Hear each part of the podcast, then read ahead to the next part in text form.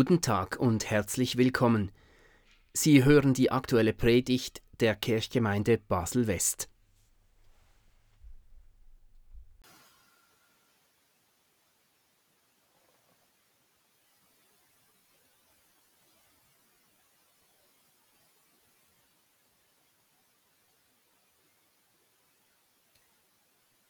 Ich lese aus dem ersten Petrusbrief aus dem zweiten Kapitel. Wie Neugeborene nach Milch schreien, sollt ihr nach dem echten Wort verlangen. Dadurch wachst ihr im Glauben heran, so dass ihr gerettet werdet. Denn ihr habt ja bereits schmecken dürfen, wie gut der Herr ist. Kommt her zu ihm. Er ist der lebendige Stein, der von den Menschen verworfen wurde aber bei Gott ist er erwählt und kostbar. Lasst euch auch selbst als lebendige Steine zur Gemeinde aufbauen. Sie ist das Haus, in dem Gottes Geist gegenwärtig ist. So werdet ihr zu einer heiligen Priesterschaft und bringt Opfer dar, in denen sein Geist wirkt. Das sind Opfer, die Gott gefallen denn sie sind durch Jesus Christus vermittelt. Deshalb heißt es in der Heiligen Schrift, seht, ich lege auf den Berg Zion einen auserwählten, kostbaren Grundstein. Wer an ihn glaubt, wird nicht zugrunde gehen. Für euch ist er kostbar, weil ihr an ihn glaubt.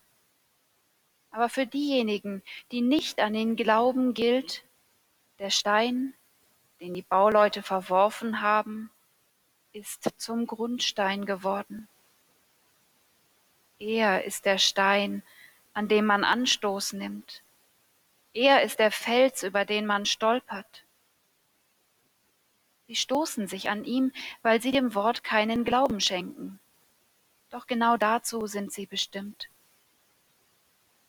Aber ihr seid das erwählte Volk, eine königliche Priesterschaft, ein heiliges Volk, eine Gemeinschaft, die in besonderer Weise zu Gott gehört.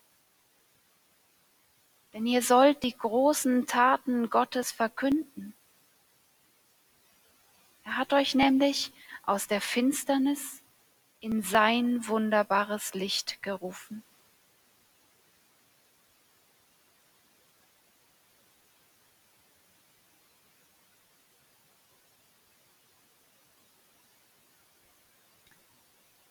Liebe Gemeinde, auch wenn dieser Text sicherlich nicht zu den Top Ten auf der Bekanntheitsliste der biblischen Texte gehört, so haben sie trotzdem alle diese einzelnen Formulierungen irgendwie im Kopf.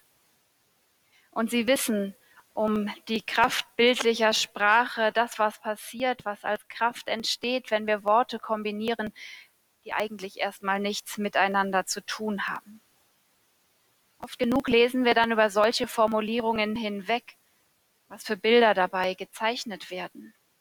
Unser Denken korrigiert die Bilder, die eigentlich nicht so gehören, wie wir sie erwarten.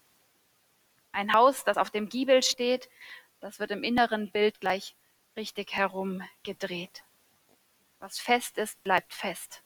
Was flüssig ist, bleibt flüssig und oben bleibt oben, unten eben unten.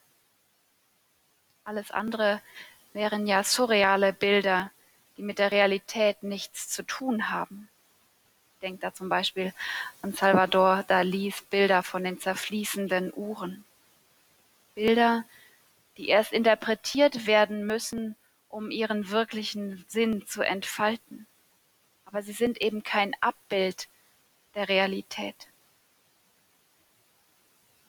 Ich lade Sie ein, die Bilder im ersten Petrusbrief sich einmal innerlich wirklich vorzustellen, auch wenn das eben manchmal schwer fällt.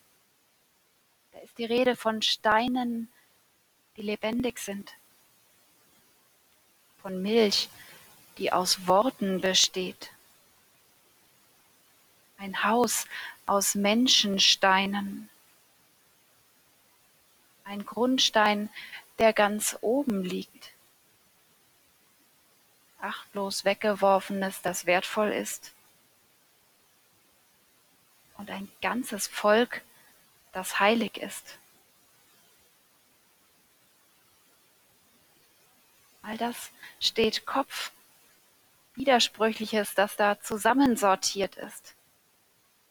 Doch tut unser Glaube nicht eigentlich schon immer genau das? Über das hinausweisen, was wir mit Augen sehen können? In Frage stellen, was für andere gegeben scheint? Auf den Kopf stellen, was natürlich ist? Und gerade in der Passionszeit und zu Ostern ist das ja auf die Spitze getrieben, das Sterben, den Tod zu einem neuen Leben.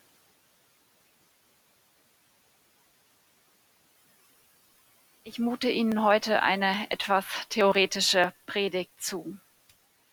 Seit der konstantinischen Wende im vierten Jahrhundert ist das Christentum in Europa ja mehr oder weniger unangefochtener Bestandteil der Gesellschaft. Kirche und Staat, Christentum und Gemeinwesen, Gemeinde und Bevölkerung, ja selbst unsere Zeitrechnung, Jahreseinteilung, aber auch unsere Ethik, Minderheitenschutz, Sozialwesen, die Liste wäre lang fortzuführen.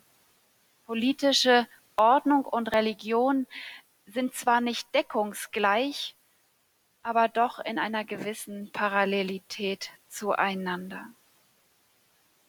Was stellt das Christentum, was stellt Gott dann eigentlich auf den Kopf? Was ist dann noch das Revolutionäre an unserem Glauben, an unserem alles verändernden Glauben, das Unerhörte, ja auch das Attraktive oder die Anziehungskraft des Glaubens? Vielleicht würden mir Kirchenhistoriker widersprechen, aber ich pointiere das mal ein bisschen. Da, wo sich jahrhundertelang Staat und kirchliche Vorstellungen aneinander entlang entwickelt haben, da läuft die Kirche jetzt mittlerweile politischen Entwicklungen eher hinterher. Ich habe mal gelernt, dass Menschengruppen, sobald sie weniger als 30 Prozent ausmachen, eine Minderheit sind. Und so gesehen sind wir Reformierten in Basel längst eine Minderheit. Kirchen stehen zwar noch sichtbar in den, Kirchen, in den, in den Städten und christliche Feiertage sind willkommene Ablenkungen im Arbeitsalltag. Aber das, was wir glauben, das ist nicht mehr selbstverständlich. Damit ecken wir an oder wir schleifen ab. Was Jesus damals predigte und wofür er damals stand, das kehrte damals alles auf den Kopf.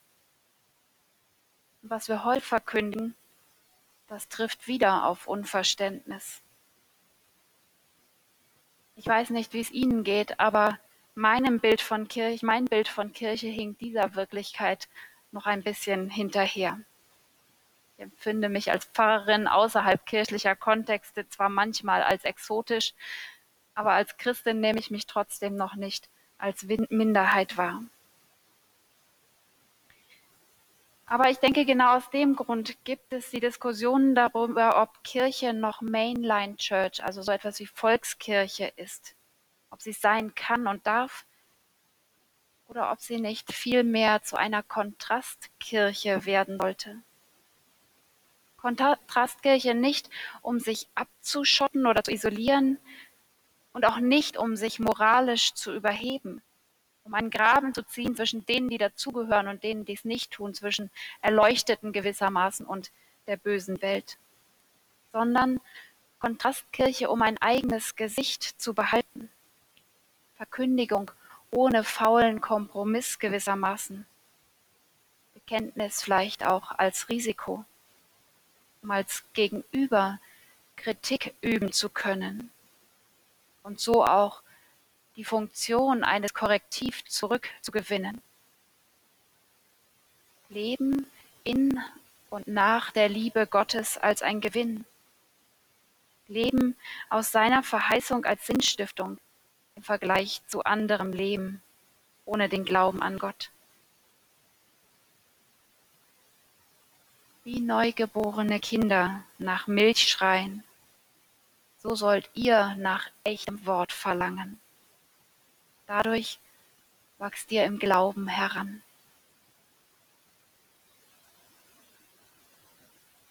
Ich hatte in meiner letzten Predigt über den ersten Petrusbrief vor drei Wochen schon gesagt, ich empfinde für mich eine gewisse Nähe zwischen den Menschen, an die dieser Brief adressiert ist, und unserer Gemeindesituation heute. Bei aller Unterschiedlichkeit natürlich und auch bei aller Kritik, die man an dem Brief durchaus üben kann. Aber in diesen Versen spüre ich wieder so etwas wie eine Herzensverwandtschaft. Kirche in der Minderheit. Petrus schreibt zum Beispiel von Glaubenden als Fremdlingen und als Gästen. Das Bekenntnis als Abweichung zur Norm. Ethische Normen also, die nicht primär an der Nützlichkeit orientiert sind, sondern an unseren Glaubensgrundlagen. Damals stellte das alles auf den Kopf und heute ist es wieder exotisch. Wenn wir uns heute fragen, wie wir uns Kirche in Zukunft wünschen, dann sind wir schnell dabei zu überlegen, was müssten wir tun, um mehr Menschen in unsere Veranstaltungen zu locken? Die Antwort im ersten Petrusbrief ist eine ganz andere. Es geht nicht um die Frage, wie werdet ihr mehr, wie wird eure Gemeinde größer, wie könnt ihr mehr Leute von der Taufe überzeugen. Es geht nicht um quantitatives Wachstum, womit wir uns eben heute so oft beschäftigen, was müssen wir tun, um unsere Gottesdienste zu füllen? Wie können wir Kirchenaustritte verhindern? Es geht nicht um dieses quantitative Wachstum, sondern es geht um eine qualitative Stärkung. Die Frage ist, was braucht ihr, was brauchst du, um im Glauben gestärkt zu werden? Was brauchen Sie ganz persönlich, um im Glauben an den einen an unseren Gott gestärkt zu werden.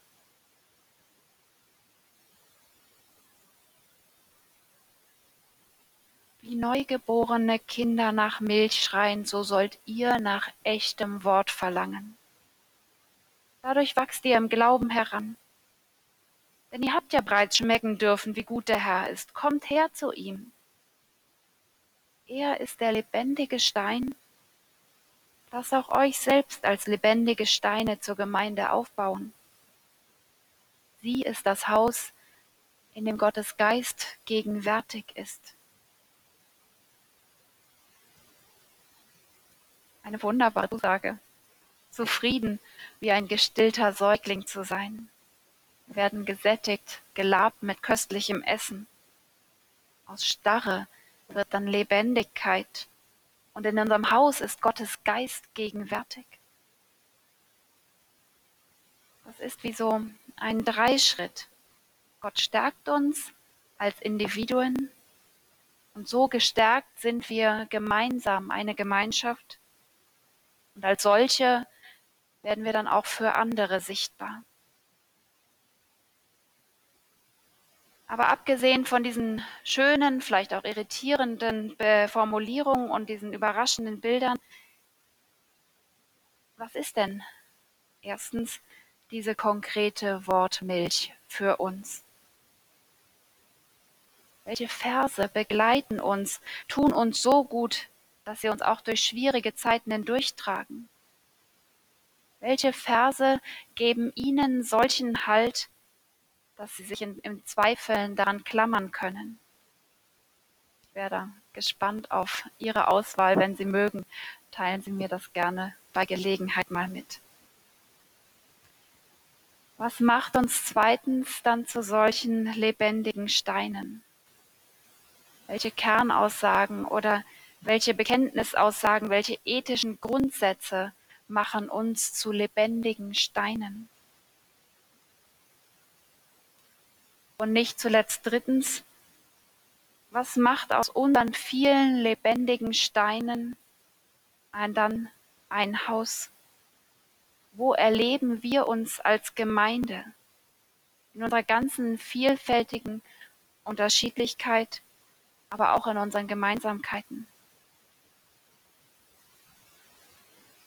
Manchmal bleibt ja die Frage, welchen Ort im Gebäude unser Stein dann tatsächlich einnimmt, welche Art von Gebäude wir gemeinsam da gerade sind, wo wir vielleicht auch aus Statikgründen meinen, irgendein Fenster zumauern zu müssen und es dann aus diesen Fenstern eben nicht mehr herausleuchtet. Das Schwierige am Ganzen ist wahrscheinlich das Paradox dieses Paradox zu akzeptieren, das Surreale für möglich zu halten und das Widersinnige zuzulassen. Also nicht mit Logik auszuschließen, was außerhalb der Logik liegt. In der Lesung vorhin hieß es, deshalb hat Gott beschlossen, durch eine scheinbar unsinnige Botschaft alle Glaubenden zu retten. Die einen wollen Zeichen sehen, die anderen streben nach Weisheit. Wir dagegen, wir verkündigen Christus, den Gekreuzigten. Das erregt Anstoß. Und für die anderen Völker ist es reine Dummheit. Was an Gott dumm erscheint, ist weise. Und was an Gott schwach erscheint, ist stark.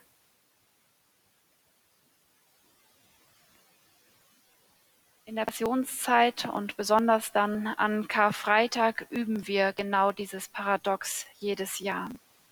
Und doch fällt es uns sehr oft schwer, darauf zu vertrauen. Tod wird zu Leben. Schwachheit ist Stärke. Aus der Finsternis strahlt ein Licht. Steine sind lebendig und Worte werden zur Nahrung aber unser Glaube verändert. Er verändert den Blick auf die Welt, den Blick auf die Nächsten und das Verständnis unserer eigenen Existenz. Amen.